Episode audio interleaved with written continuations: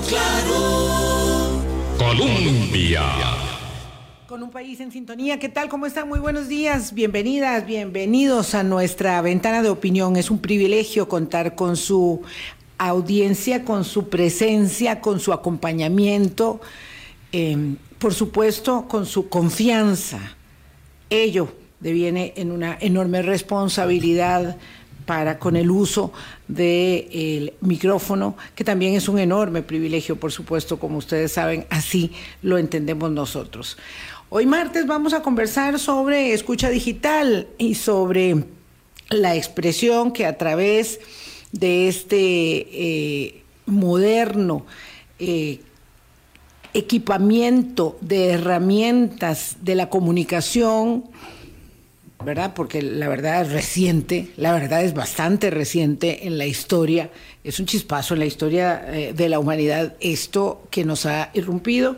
Entonces vamos a conversar sobre la incidencia que esa conversación digital tiene en la vida cotidiana de quienes alrededor de esos ecosistemas se desempeñan, porque la verdad es que no todas las personas viven alrededor de ello, eh, aunque sí un creciente número que por vía directa o indirecta tienen referencia de lo que sucede en el mundo digital. Y para ello vamos a conversar con Cristian Bonilla, que es uno de los voceros mm, ya más reconocidos en el país, eh, habida cuenta del trabajo que desde la Universidad Latina desarrolla eh, con un equipo eh, y con Ivope Cantar Media que se dedican a seguir el comportamiento de las personas en eh, las redes sociales y cómo se manifiestan en sus opiniones. Boris, ¿qué tal? ¿Cómo estás? Buenos días. Buenos días, Vilma, y buenos días a todos los amigos y amigas de Hablando Claro.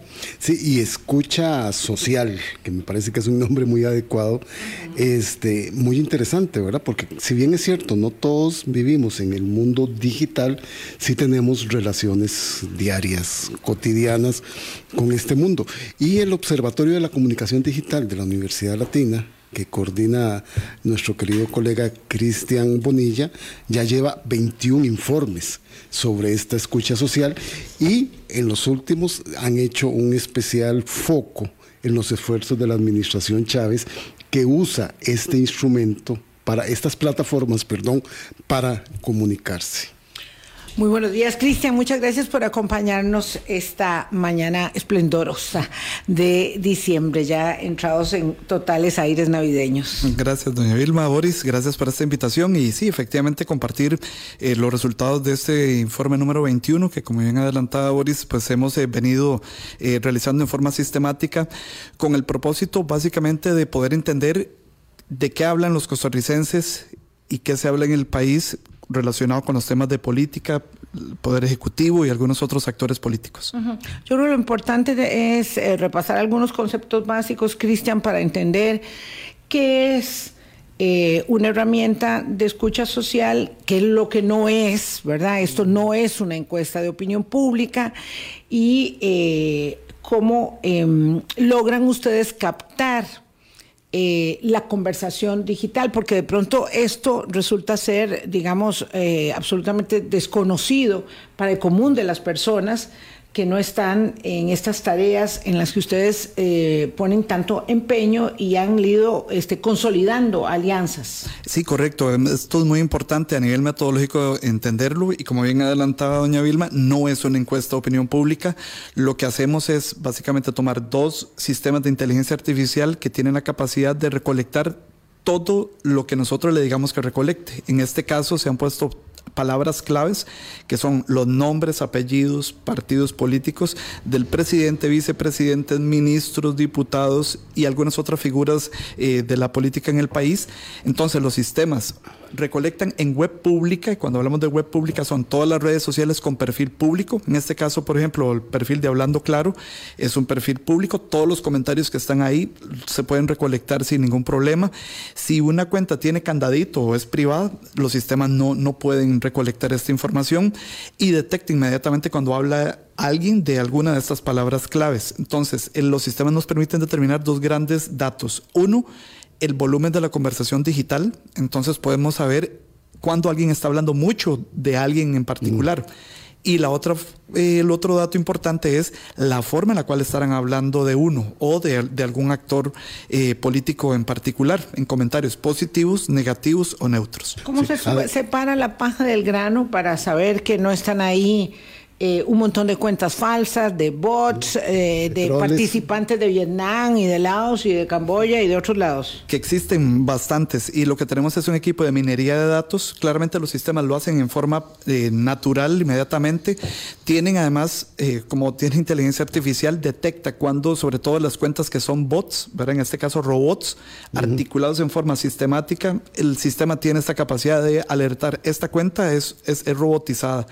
Dijo lo mismo, 8, 10, 30 cuentas dijeron lo mismo a la misma hora y este el sistema eh, los elimina de- inmediatamente. Y después entra este equipo de minería de datos que lo que hacemos es revisar básicamente todo el volumen eh, y poder empezar a determinar. Si yo determino que la cuenta eh, que se llama Cristian Bonilla comienza, por ejemplo, con, un- con una tendencia, le podemos poner una banderita de seguimiento y el sistema empieza a determinar, por ejemplo, algunos comportamientos. Ejemplo, es monotemático, ceñido a favor o en contra, digamos, de, de- de algún tema y, y que no tiene un comportamiento como la vida normal, porque la vida normal las personas hoy hablan de fútbol, pasado mañana de política, Sí. del otro día hablan del 15 años, hablan de una boda, hablan de un bebé. O sea, eso es una cuenta normal, pero las cuentas estas que están dedicadas al tema de, de, de troleo, trolls, básicamente son monotemáticas y se dedican 24/7 solo a eso, a atacar Y a o un mismo favorecer. mensaje. Un Exactamente. mismo mensaje. Cristian, ¿cómo, ¿cómo decirle a la gente, verdad, que esta escucha social es un mecanismo válido, es un mecanismo legal, ¿verdad? Porque cualquiera puede estar diciendo, yo estoy utilizando mis cuentas, estoy utilizando mis plataformas digitales y por qué otros extraen información mía de allí. Sí, bueno, básicamente todos hemos también aceptado términos y condiciones en las plataformas. Eh, no, no lo leemos, pero todos le damos a aceptar términos y condiciones. Y entre esos términos y condiciones, las redes sociales eh, permiten básicamente este acceso a esos espacios. Eso es muy importante porque las herramientas no permiten, por ejemplo, redes sociales privadas como WhatsApp, por ejemplo. No, no se tiene acceso a esto. O si usted dentro de su configuración de su red social tiene todo privado por completo, que no se comparta nada, definitivamente no se puede acceder a, a esa parte. Sí, eso es muy importante saber. Cristian, nada más, ahora que estabas eh, explicándole a Vilma cómo separar la paja del grano, en este último informe ustedes determinan y eliminaron de esta del instrumento y de la escucha de la conversación digital un 7.1% de troles. Me parece que, que subió, es que no recordaba el dato del último informe. Va variando. El promedio permitido a nivel mundial es el 5% de la conversación. Debería de venir más o menos de este spam de cuentas eh, trolls. Lo que nosotros también hemos investigado eh, con dos años y fracción que tenemos de estar metidos en esto, en el mundo de la política, es que claramente hay momentos álgidos. Ejemplo, la semana de debates presidenciales en el país, esto llegó Se eleva totalmente. llegó a casi el 20% de la conversación eran trolls. Esa semana particular. Están trabajando fuerte ahí. Sí, Sí. pero la semana, por ejemplo, después del 15 de diciembre, eh, hace dos años, en el, en el previo a la, a la elección presidencial, prácticamente bajó como a un 2%. Se fueron de vacaciones, así que los trolls también descansan. Descansan. Y claro, y, comentan mal y, y disfrutan la Navidad. Ajá. Bueno, este estudio va corriendo del primero de septiembre al 30 de noviembre, ¿verdad? Por eso está saliendo del horno ayer en la mañana y este establece, digamos, como las grandes líneas de los hallazgos. Vamos a ver, se refiere a la escucha social, obviamente en el momento de la coyuntura, hablamos de 21 informes, a lo que está sucediendo en este momento en el país y con las autoridades eh, gubernamentales o estatales, ¿verdad? Nos referimos a, los poderes de la República y a sus protagonistas. Entonces, obviamente, hace referencia a Rodrigo Chávez, hace referencia al gabinete de Rodrigo Chávez, hace referencia a los diputados de esta gestión, como en su momento, cuando empezaron ustedes, referían eh, el volumen de la conversa- conversación de los, de los aspirantes, ¿verdad? Entonces, eh, una cosa importante es hacerlo periódico y que logre esto ir estableciendo, um, digamos, un, un continuum de datos que vaya midiendo las tendencias, ¿verdad? Digo, incipiente, por supuesto, el primero, el quinto, el séptimo, ahora estamos hablando ya del informe número 21 y eso también les permite, digamos, mayor solvencia a la hora de no solamente presentar datos, sino de que las personas que los analizan y los interpretan y los toman como mm, materia prima, los puedan utilizar para otros estudios mayores. Esto es una gran, eh, digamos, un, un, gran aporte. Sí, en realidad este tipo de, de estudios no son, a ver, eh, tan nuevos en el país, en claro. el sentido de que a, anteriormente se hacía, pero en forma analógica, uh -huh. ¿verdad? El mundo de las relaciones públicas nos trajo también eh, este tema de, sobre todo del mundo corporativo, de las marcas, cómo están hablando de las empresas, cómo están hablando de los personajes, eh, y había que revisar manualmente los periódicos, recortar. Hacer el monitoreo. hacer el monitoreo, pegar en, todos estos recortes de periódico y poner, salió una nota en tal medio, una entrevista en tal lado, el tono fue positivo. Y ahora lo que se hizo de una otra manera fue digitalizar pues todo este proceso, obviamente teniendo la capacidad de poder tener una gran cantidad de datos, que eso era lo que anteriormente manualmente era imposible de hacerse y ahora se resuelve de una otra forma también en, en minutos para poder entender este gran volumen que efectivamente nos permite en este instante revisar para el caso de la administración Chávez Robles desde mayo hasta el 30 de noviembre. Desde mayo 22. Vamos a entrar en materia entonces, sí. don Boris. Como decía Birma, esto, esto da la posibilidad de que sea continuado, de que se pueda este, revisar cómo estaba en mayo del 2022 para poder entender el dato que presenta este tercer informe de este año. Sí, eh, hay que dividir tal vez este año y medio en tres grandes momentos uh -huh. de la administración. Número uno, hablemos del espacio previo a los 100 días. Obviamente comienza el gobierno con una alta expectativa y con algo muy interesante que a nivel de comunicación digital eh, fue muy relevante en ese momento. Era el tema de utilizar las conferencias de prensa para hacer algunos anuncios importantes, firmas de decretos y además para hacer algunos anuncios eh, que se llaman también a nivel digital algo incendiarios. Entonces elevó una gran cantidad de audiencia de gente cautiva, por así decirlo, a, a, estas transmisiones e inmediatamente esto con comentarios muy favorables para la figura del presidente Chávez y de, y de, y de su equipo de gobierno. Claro, y con un gran cautivas? efecto. No entiendo. Eh, cautivas en la medida de que todos se conectan y yo doy el mensaje, ¿verdad? Sí. Entonces están, están, todos ahí listos escuchando el, el, mensaje. O sea, no, no había que traerlos. Las personas llegaban eh, voluntariamente a conectarse a, a, las redes sociales o a estas primeras conferencias, que era muy novedoso porque a excepción de la, del periodo de COVID-19, ninguna otra administración había utilizado Facebook y YouTube para transmitir y ahí esta tenía conferencia. una justificación muy precisa. Claro, y venía arrastrando al, al, a la audiencia cautiva del proceso de elecciones. Sí. Yo, yo, yo, yo tengo un una, una disquisición con el término, de verdad tengo que señalarlo, porque la audiencia no es cautiva. Es decir, la audiencia, eh, eh, en términos de con quién y cómo se conectan las personas, es absolutamente, eh, usted puede decir, eh, producto de la admiración, de la novedad, de, eh, la del convencimiento, de la atracción enorme que la figura del presidente generaba en ese momento, pero no es una, no es una audiencia cautiva. Es, es cierto que es unidireccional en la medida en que eh, está ahí digamos, el sacerdote oficia y los feligreses escuchamos. Cuando vamos a misa uno no va ahí a, a participar, no, hay uno, pero uno va porque uno quiere ir. ¿Verdad? Entonces yo tengo esta, esta disquisición. Puede ser que ustedes sepan, entiendan más de ello, pero en todo caso, lo que sí es cierto es que un contingente de gente, estaba una allí. por curiosidad, sí. otra porque realmente estaba comprometida. Sí, a mí me cuentan de una persona que el miércoles al mediodía está ahí, no importa, llueve, truena, relampaguee, en su casa no respira, no permite bulla ni ninguna distracción porque está, digamos, sintonizando con el ritual al que él asiste. Yo soy ¿verdad? un seguidor de esas conferencias todos claro, los pero, miércoles. Pero es otro, pero otra. Como, como materia prima del trabajo. Claro. Pero, bueno, pero, pero ya, sí, sí, so, hecha la disquisición. Sí, sí, Cristian, solo, solo, solo apuntar, solo apuntar algo los muy que importante. Claro. Solo apuntar un, un, un asunto.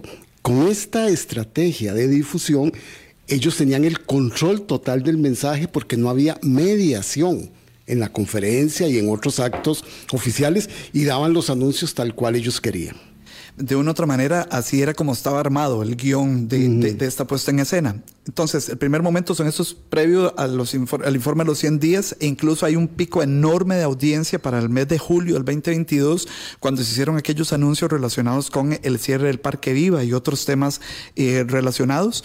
Viene el informe de los 100 días, baja la cantidad de audiencia porque eh, también en digital esto es muy efímero, entonces algo que funciona hoy no significa que va a funcionar cinco o cuatro meses después.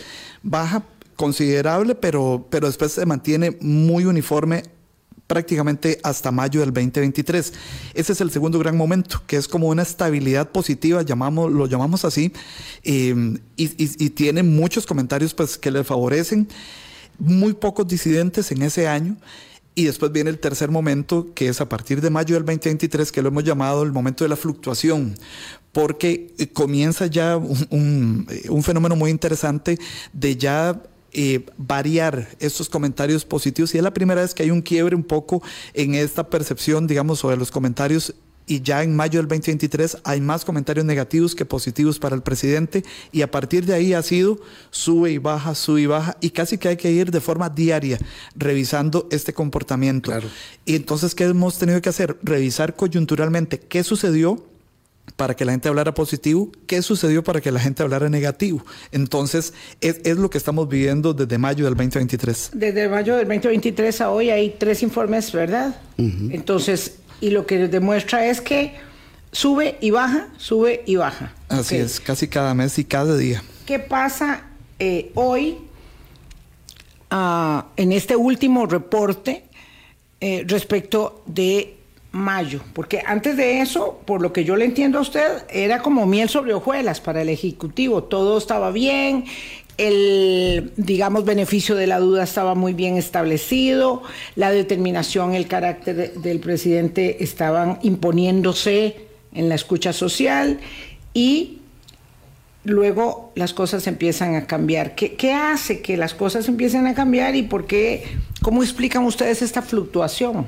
Sí, eh, hay que sobre todo revisar, como les decía, esos hechos coyunturales. Para mayo del 2023, por ejemplo, con el informe del primer año de labores, comienza también ahí un poco la ruptura y es muy interesante además los actores políticos que están alrededor también de esta dinámica, que son los diputados, que casi que el primer año habían estado un poco eh, tranquilos. tranquilos. Un poco mucho. Un poco, un poco mucho con la popularidad del presidente y eh, de la jefa de la bancada. Digo, era bastante voz populi porque lo decían, aunque no fuera públicamente, pero sí lo comentaban mucho, que ellos no querían vérselas enfrentarse a esa, digamos, eh, ola de popularidad tan significativa y por lo tanto estaban muy replegados. Sí, y de una otra manera, el, el informe de, del primer año pues eh, trae reacciones naturales también de las personas o de los mismos diputados de oposición a decir las cosas negativas.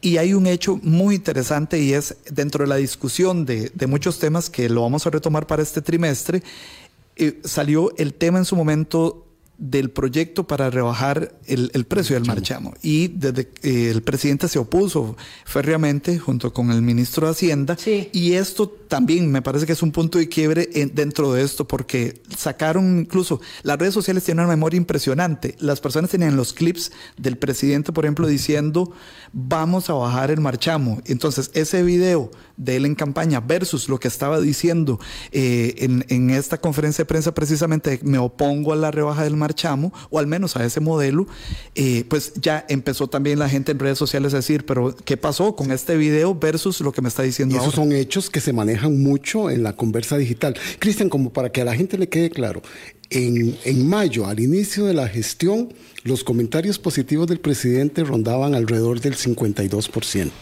que era bastante. Ya en este último informe estamos hablando del rango de los 36% ya de comentarios positivos. Y prácticamente empatado con, con comentarios negativos. Eh, negativos. Sí, prácticamente el volumen es muy, muy similar. La diferencia, obviamente, en este momento sí le favorece al presidente Chávez, pero ya el volumen prácticamente es igual. Es, es, es prácticamente lo mismo, ¿verdad? Y, y retomando este tema, digamos, del, de, de, los hechos coyunturales, sí, pues básicamente favor. es, tenemos que ir revisando casi día a día okay. qué, qué, está sucediendo. Entonces, para usted este- habló del informe, habló del marchamo, que lo del marchamo es muy interesante. Primero él se opone a la rebaja del marchamo, luego obviamente miden políticamente, y de eso se trata eh, ser el Ejecutivo, lo que va a pasar en la Asamblea Legislativa y se dan cuenta de que el marchamo va porque va la reducción. Entonces el gobierno se monta en el carro de la reducción del marchamo y cuando se aprueba la reducción del marchamo, entiendo que eso se lee en beneficio del Poder Ejecutivo. Así es, de hecho que cuando se firma la ley del marchamo en este último Ajá. Efectivamente a nivel de narrativa, el Ejecutivo pues se apropia un poco de, de- de este mensaje y la gente en digital se lo reconoce. Gracias, señor presidente, ¿verdad? Ese tipo de Sí, sí, sí, comentarios sí. por la rebaja del, del marchamo. Se, se lo reconoce eh, ¿Verdad? Y esto, más bueno, que a los diputados Totalmente. mismos. Y de los diputados eh, proponentes también, que esto ellos deberían de tomar en cuenta que, bueno, así funciona también el mundo de la política, también en el mundo digital y de la percepción de quién fue el autor y consumador, en este caso, de la ley de reducción del marchamo. Sí, sí, nadie va a decir que fueron los legisladores de oposición. ¿Verdad? Pero eso es un hecho que le ayuda, gente, digamos, que le ayuda que bastante. nadie. Ujú. Sí, sí, Y sí. para este último trimestre hay algunos temas eh, que también, incluso los medios, eh, que han sacado mucha cantidad de notas y que han sido de, de- de color positivo, si podemos eh, decirlo de esa forma. Por ejemplo, la, la recalificación de Costa Rica ante Moody's, Standard Poor's, Fish La Group. buena calificación. Ujú. Esos números, además de los números macroeconómicos favorables del país, que se han aprovechado las mismas conferencias para hacer como estos grandes anuncios, indicar que somos campeones del mundo en, es- en este Campeones de. OCDE, porque esa ha sido la línea, ¿verdad?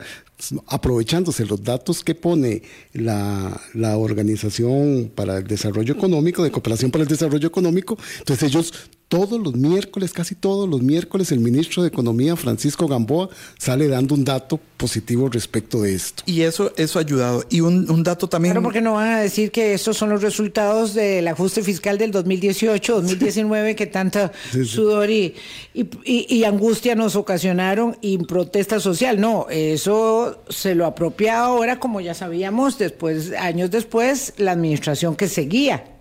Verá, ese hecho más, eh, hay una conferencia de prensa donde el presidente habla del caso Aldesa, que también en este último trimestre, en volumen, esto eh, favoreció.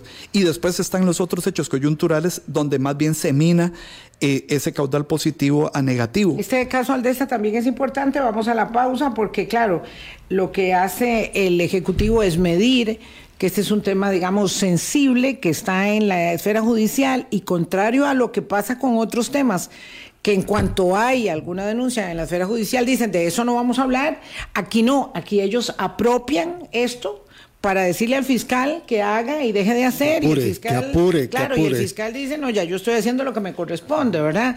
Este, pero ellos apropian un tema en la vía judicial para eh, sacarle punta y aparecer como mm, protectores, ¿verdad?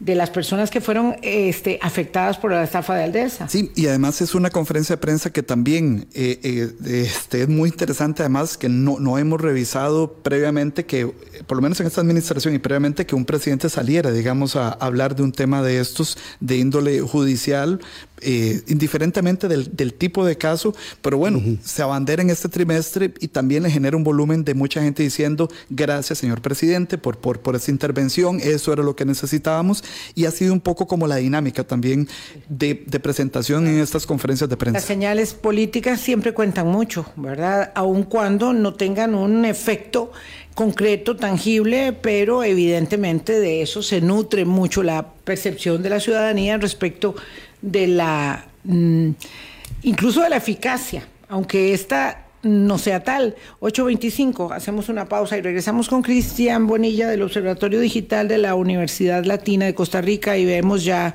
un poquito más en detalle los números.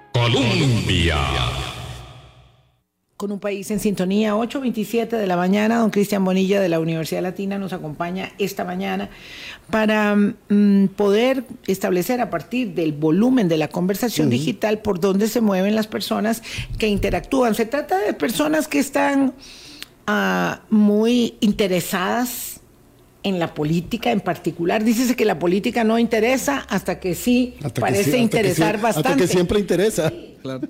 Sí, es, esto también es muy interesante dentro de este ejercicio porque son eh, personas, ya los que están con los datos acá, que son personas reales y que los mismos sistemas pues nos dicen de una u otra manera que son eh, personas que llevan sus vidas normales. ¿Cuál es el, tema particular? Que mientras más polémico sea el tema, obviamente acapara muchas más personas, atrae mucha más gente eh, y para estos temas pues la gente los días miércoles, como bien decía este doña Vilma, pues, hay algunos que básicamente este, este, es su ritual y que incluso hemos detectado algo muy interesante que la gente le dice presente en el, en el chat de, de, la transmisión, presente, señor presidente, aquí estamos, aquí estoy en punto. Este, este, es un comportamiento muy, muy interesante y cuando revisamos estas cuentas, sí, nos damos cuenta que algunas son trolls, pero algunos son personas de carne y hueso. Claro, claro, sí. pero, fieles, fieles, muy fieles. Pero ha bajado muchísimo. Sí. Así es. ¿Cuál, ¿Cuáles son los hechos que han porque decías ahora, ¿verdad?, que se da un punto de quiebre donde los comentarios positivos ya son casi iguales que los comentarios negativos. Así como hubo anuncios importantes que elevaron los comentarios, que, que sostuvieron, perdón, los comentarios positivos, positivos, que es lo que está aumentando los comentarios negativos. En este último trimestre también, por el volumen de gente que comentó, son los grandes temas. Número uno, el récord de homicidios durante el 2023. Ese eh, creo que ha sido el, el tema más recurrente. Obviamente el día que el Universal de México eh, comparte este reportaje del narcotráfico se afianza en Costa Rica, generó un gran volumen también en la conversación y claramente pues negativo hacia la figura del presidente. Los decomisos de cargamentos de droga en el extranjero, ¿verdad? provenientes de, de puertos costarricenses, también en Europa. Hay un video del paso del Darién que también eh, generó mucho volumen negativo para el presidente porque se vio un poco como despectivo este eh, sí. ¿verdad? Eh, palco que les colocaron a él. Con el presidente Laurentino de, Cortizo asistiendo ahí a una desagradable imagen de observación de los migrantes con una pequeña cerca y en un palco. Así es, además de todo lo relacionado con la Comisión Especial Investigadora de las Contrataciones del CINART, que este espacio sea en la Asamblea Legislativa, pero que hay eh, referencias directas hacia la figura del presidente y también las críticas al discurso dado en el lanzamiento de la Política Nacional de Seguridad, que esto fue hace unos días, donde el presidente pues indicó eh, de alguna otra manera que ellos dejaban toda la responsabilidad directa a la Asamblea Legislativa en los temas de los, de los proyectos de ley. Hay otros temas, pero que no generaron tanto, tanto. volumen realmente para minar eh, negativamente la figura del presidente. Poniéndole foco a este informe de este, de este trimestre, entonces los temas son los temas de la ola de criminalidad, el narcotráfico y la corrupción. Son Ahí podríamos sintetizar los temas que han hecho que la conversa digital sea adversa en comentarios negativos al sí, presidente. Yo, yo, creo que habría que, que, que, poner el estilo, la forma, porque por ejemplo esto del lanzamiento de la política de seguridad eh, tiene, tiene que ver con el estilo, ¿verdad? No es sobre la política de seguridad, no, es sobre, sobre, sobre el hecho. So, no, sobre la forma que se tragó el fondo ahí, porque alguna circunstancia mmm, hizo explotar sí, claro. la, el ánimo del presidente. Y por ser un tema, Vilma, que aquí, dicho con la conversa, con la escucha social que hicieron, los temas que más le están interesando a la gente y los que más están criticando es el de la seguridad. Y entonces, como dice Vilma, no, no es que se estuvo hablando de los componentes de la política, sino de la reacción que tuvo el presidente apenas después de presentada sí, esa sí, política. Exacto. Sí, y de una u otra manera también eh, refleja e esa misma dinámica que se da en redes, ¿verdad? Que algunos no ven todo, no vieron toda la conferencia o toda la presentación del Plan Nacional eh, de Seguridad Pública, sino vieron el fragmento donde el presidente claro, eh, claro. expresa Por eso, eso. fue que se subsumió Sí, la presentación de la política Claro, pero es que en el discurso decía- del presidente. Vilma, perdona, Cristian decía algo muy importante. Ellos están acostumbrados a elevar picos con temas. Quizá en la medición ellos dijeron, sí, nosotros señalamos una vez más a la Asamblea Legislativa con el fuego narrativo que dieron ese día, eso nos va a subir. Y no fue así.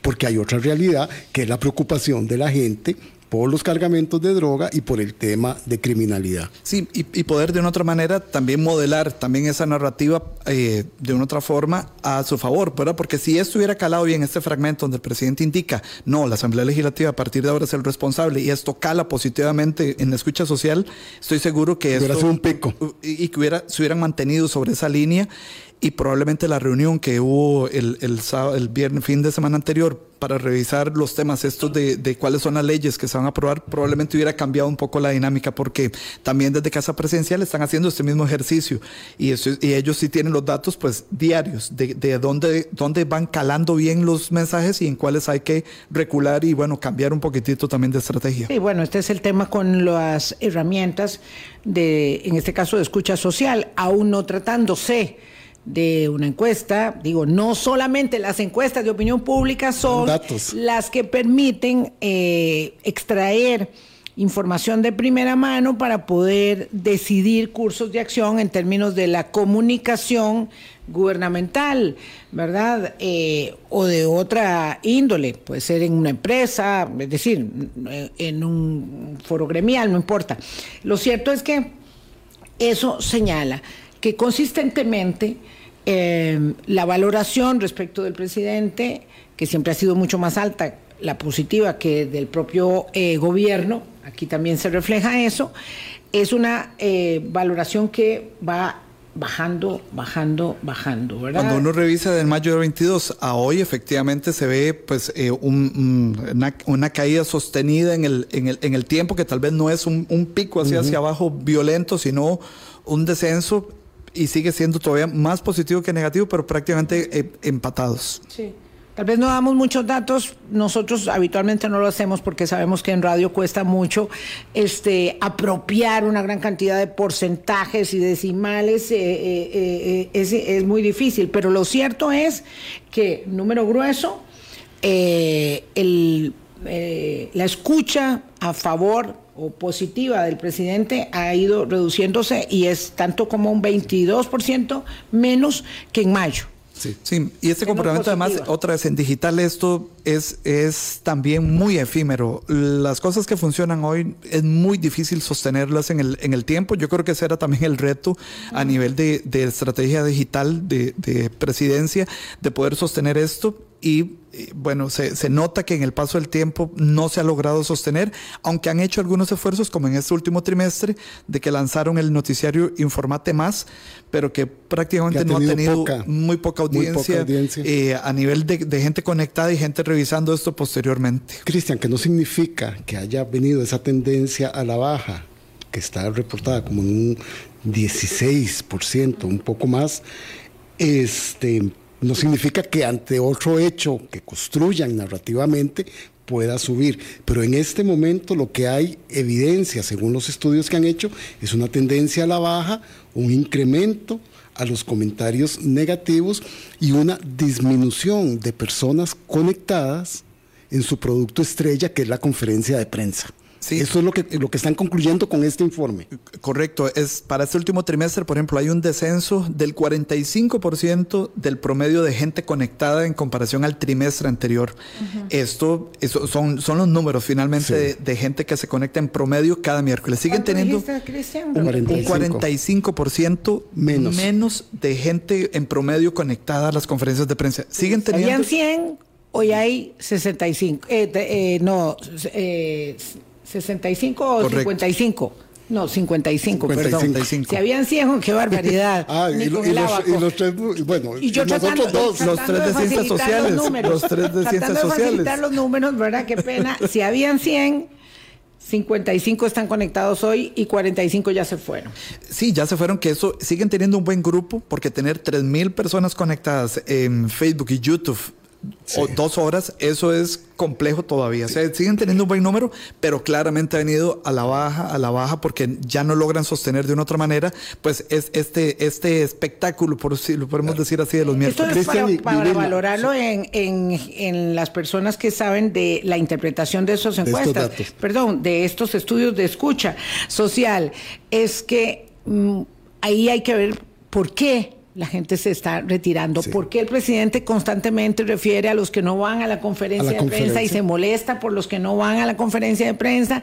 ¿Y por qué se ve cada vez más un pequeño grupo que pululan, ¿verdad? Uh -huh. Que son los mismos y además que se empieza a notar mucho más claramente que al principio cuando se podía diluir que hay personas a las que les dan, esto es así en el ejercicio del periodismo también hay que admitirlo, ¿verdad? No son prácticas muy éticas, les dan las preguntas para que las O, lean. o los temas. Yo, La- sí, y las preguntas. Los miércoles cuando yo tengo oportunidad y estoy en mi casa, entonces lo veo por Canal 13, pero además tengo el teléfono encendido, ¿verdad? Para ver la cantidad de personas. Y el miércoles me llamó poderosamente la atención que parte de la gente que, que siempre está ahí activa decía, no estamos llegando a 2.000, estaban como en 1.200, 1.300 personas. Y decían, por favor, 10 compatriotas que compartan esto para que lleguemos a 2.000. A eso están llegando. Bueno, es parte de este comportamiento y como les decía, gente que dice, aquí estoy presente, ¿verdad? Y, muy, gente muy comprometida, que eso también a nivel digital se mide, ¿verdad? Eso se llama, el, en, en el término inglés es engagement, que es ese compromiso que tiene la gente de comentar, hablar, darle like, ¿verdad? y hacer que más gente se, se una a esto, ¿verdad? Pero sí, eh, cuando uno revisa sobre todo la gráfica, ve los grandes picos en esos primeros 100 días, ¿verdad? Previo a los 100 días, después un descenso, se mantuvo, pero ya prácticamente ha sido mu- muy plano el, el- la cantidad de, de audiencia que solo y solamente han logrado levantar cuando han tenido un tema realmente muy polémico eh, y que de una otra manera despierta también el morbo de las personas. Que la Asamblea Legislativa sea mal valorada, eso no es ninguna novedad en ningún estudio de ninguna naturaleza de ningún parlamento democrático del mundo.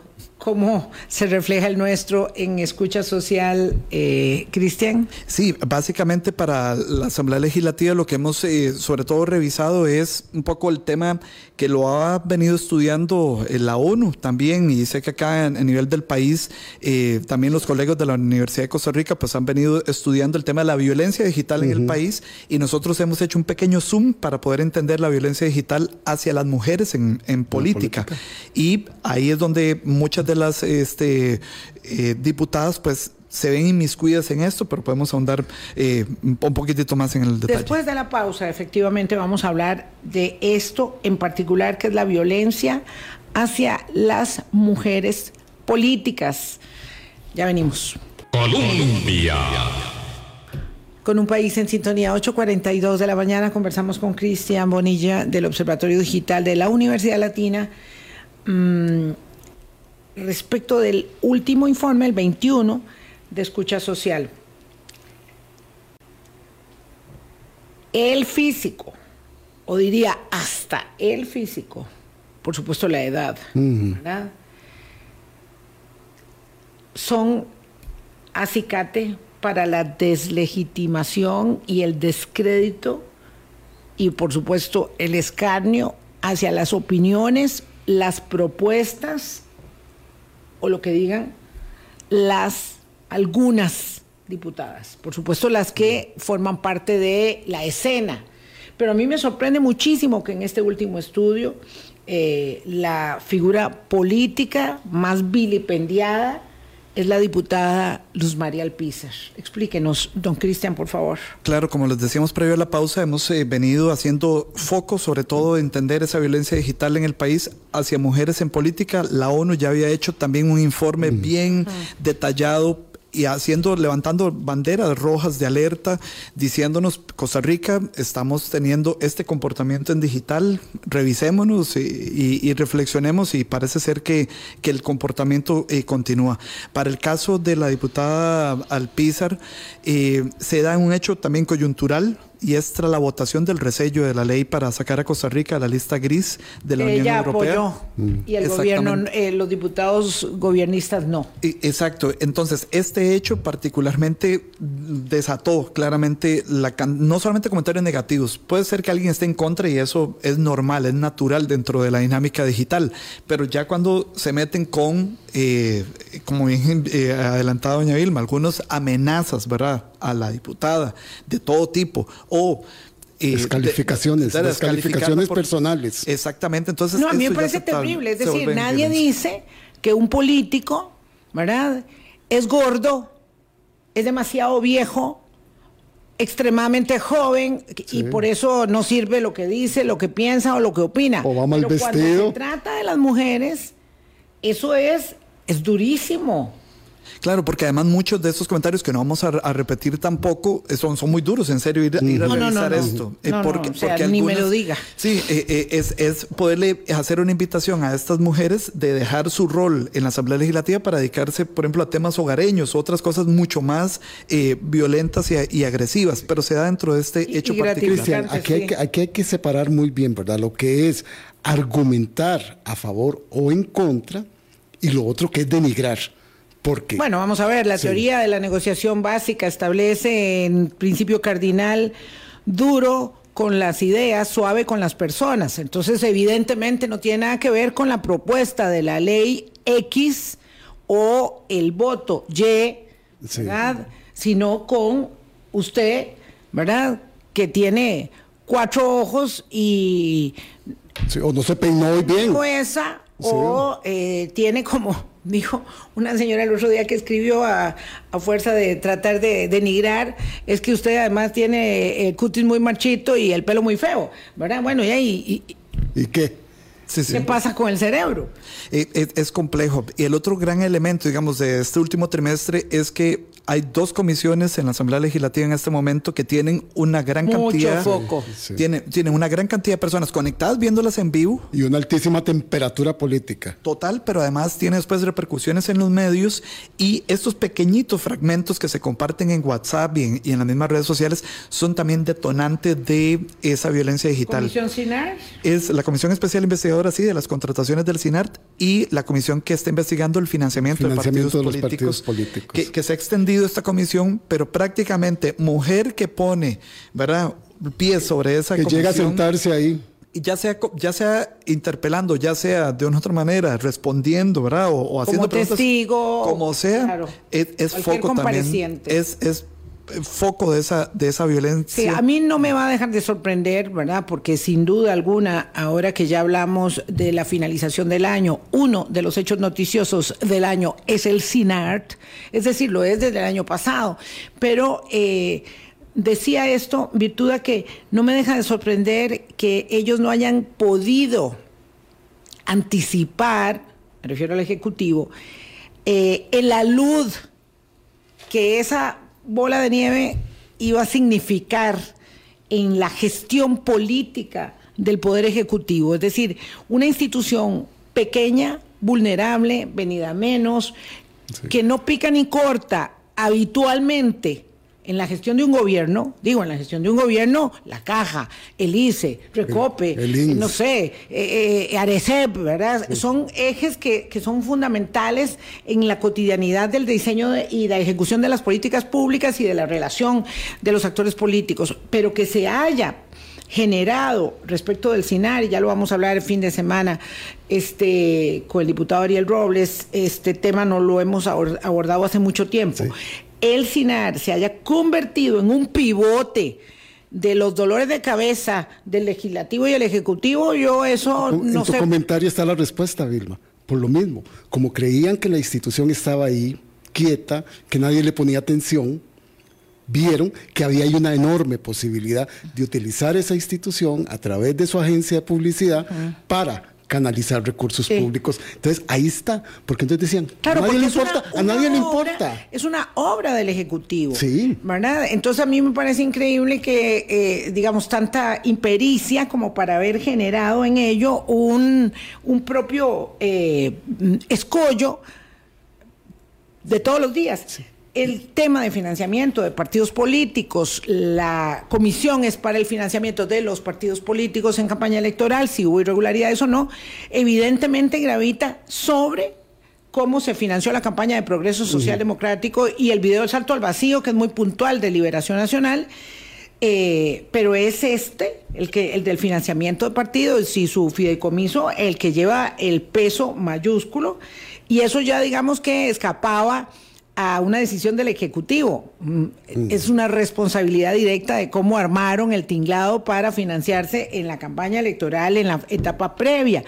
Eh, pero lo del CINAR sí no tiene, no tiene explicación. Eh, yo quería terminar eh, volviendo un momentito, Cristian, para no quedarnos con la diputada Luz María Alpizar, eh, señalando que también en términos de violencia digital hacia las mujeres y eso depende del momento, por supuesto, ¿verdad? Un momento donde la diputada Montserrat Ruiz en el informe anterior me parece era eh, fue muy atacada tuvo un encuentro el presidente la, la, denigró y por supuesto eso se repercutió mucho. Pero bueno aquí está alguien que aparece en varios informes que es la ministra de educación Ana Catarina Müller. Y doña Pilar Cisneros eh, también alguien es que recurrente. aparece en todos los eh, informes que es la diputada Pilar Cisneros verdad Eh, y ahora que está muy en la palestra y va, va, a volver a salir en, el, en, en, su próximo informe, me imagino yo, la ex ministra de Comunicación, doña Patricia Navarro Molina, que tiene eh, comentarios eh, negativos, muchos, y violentos particularmente comentarios violentos de una gran parte, como de la tercera parte de los que están opinando ahí. Sí, y además aparece también doña Vanessa Castro, que es la diputada También que preside. doña Vanessa. Que es, que es la diputada que, que, preside la comisión esta de, de, de, pero que también ha tenido, digamos, un enfrentamiento propio, directo, que el presidente este, lanza contra claro, porque ella. También Cuando ella... el presidente se manda contra los diputados o contra las diputadas, ¿verdad? No sé si ha habido hombres, pero básicamente contra las mujeres. Ha habido algunos temas, sobre todo este, con diputados del Frente Amplio. Sí, Frente ah, bueno, Amplio. el Frente Amplio como fracción, este, sí, colecciona todas las postales. Es que doña pero Vanessa. Las mujeres en particular, sí. me parece, eh, las diputadas. Eh, eh, son blanco de ataque. No, solo quería referir que en el caso de la diputada Vanessa Castro es que también está en la comisión de que investiga el financiamiento de los partidos políticos. Y le toca presidirla, que eso y, también... Y preside la del CINAR. Y, y sí, curioso sí. que no está doña Dinora, que y, también es este, muy famosa. También, ella preside la otra comisión. Para este trimestre eh, no, no, está ahí, pero había sido también recurrente. En otro momento. Eh, sí. Recurrente porque efectivamente como les toca presidir, pues obviamente tienen más minutos eh, en pantalla, si lo pudiéramos ver de esa manera. Y, y el personas... poder de la conducción de la comisión es significativo, claro, el poder de la Y la gente se va en contra de ellas, decir, no, dele más minutos, es que lo cortó, es que Sí, ve, sí, sí. tiene favoritismos hacia tal otra persona. Y yo voy a decir algo aquí, Cristian, ¿verdad? Que es importante estos mecanismos porque esa violencia digital en algún momento puede pasarse a ser una violencia física. Y por suerte estos instrumentos permiten identificar quiénes están en esa narrativa de violencia ante cualquier cosa. No sé, no sé. mm, Voy a hablar en primera persona. Eh, yo recibí una amenaza de muerte, como sabe mucha gente, pero no hemos identificado al sujeto o el organismo de investigación judicial que está haciendo la tarea, al menos este, eso, eso creo, no lo ha logrado establecer. Entonces, bueno, aunque se limpie la conversación de bots, quedan personas que claro. utilizan otras vías para eh, lanzar sus ataques viles. Entonces, claro, eh, no siempre es yo limpié con inteligencia artificial a los bots pero no, pero, pero, pero me quedaron ahí unos mercenarios, pero me sí. quedaron ahí unas personas que prestan su, eh, su, su, su, nombre o, su, o falsean la información. O, o, falsean su información para meterse. O no tienen reparo Eso finalmente. Hay que tenerlo claro. Sí, sí, o no tienen reparo finalmente también de, de, de sí, expresamente decir, sí, esta, esto es lo que yo digo y no tengo reparo claro, yo, finalmente sí. de, de digo asumir usted, eso. Cristian, uh -huh. que yo quisiera verlo a usted no sé qué y no sé cuánto. Ah, no, sí. mentira. Mentira que yo aquí face to ah, face, de, ¿verdad? Sí, sí, claro, el la teclado gente no hace eso facilita. en las redes sociales. Sí, el teclado facilita totalmente. No, no en las redes sociales sí, Pero busco, o los perfiles. Busco un sí, perfil, claro. busco un nombre, creo un perfil. Pero los más fanáticos y fanáticas no. Sí, alguna gente que no tiene reparo alguno, sí. digamos. Ah, de, no, claro, de, claro, de sí, hay unos que se solazan, ¿verdad? ¿verdad? Y que es también parte de lo que estamos de una otra forma viviendo en esta época también de digital, de gente muy apasionada y claramente los temas eh, de política en, en, este país, para terminar también con esto, en, en Costa Rica sí. hay dos grandes temas que se hablan y yo sé que no es nuevo, pero es fútbol y política particularmente es donde está el realmente el volumen de la conversación no de este hay país. tanta agresividad en el fútbol. Digo, No, lo que no hay es crean. un, lo que hay es un basureo. Este, Pero no A crea, veces, hay, a hay- hay también una violencia, sobre todo con comentarios homofóbicos, por ejemplo, que, Claro. que- que- que- Racistas, y- y, también. Contra jugadores. pero no tiene la dimensión, ¿o sí? ¿Usted Claro cree que, cada vez va subiendo más el tono No, de la el, violencia? está el tono y dependiendo incluso del partido. No es lo mismo que, por ejemplo, hoy Alajuela este, pierda y pierda por culpa de, de- del, del portero, por ejemplo. Ese en redes sociales termina básicamente cercenado. Acribillado. ¿verdad? Y, y con ese mismo nivel de violencia, porque la gente se apasiona muchísimo y es de las cosas que, bueno, eh, es- estamos viviendo y que esa frustración la gente la termina soltando también en digital. Qué mal, qué Sí. mal. Muchas gracias, Cristian, de verdad, este, por compartir con nosotros este resultado del informe número 21 de escucha social del Observatorio mm, de la Universidad Latina. Gracias. Para servirle. Que tenga muy bonita Navidad. Igualmente, feliz Muchas Navidad. gracias, Cristian. Acuérdense que nosotros vamos a estar aquí hasta el 15 de diciembre, digo, día a día, como siempre. Luego suspendemos por la vuelta ciclística y regresamos el 26 de diciembre. En esa semana siempre tenemos pregrabados, ya los vamos a grabar la, la próxima semana, eh, que tienen que ver básicamente con la reflexión y la posibilidad de distendernos en la última semana del año y también vamos a estar, por supuesto, a partir del 2 de enero, como siempre, con ustedes eh, aquí en Hablando Claro, con Colombia y en un país, con un país en sintonía. Chao.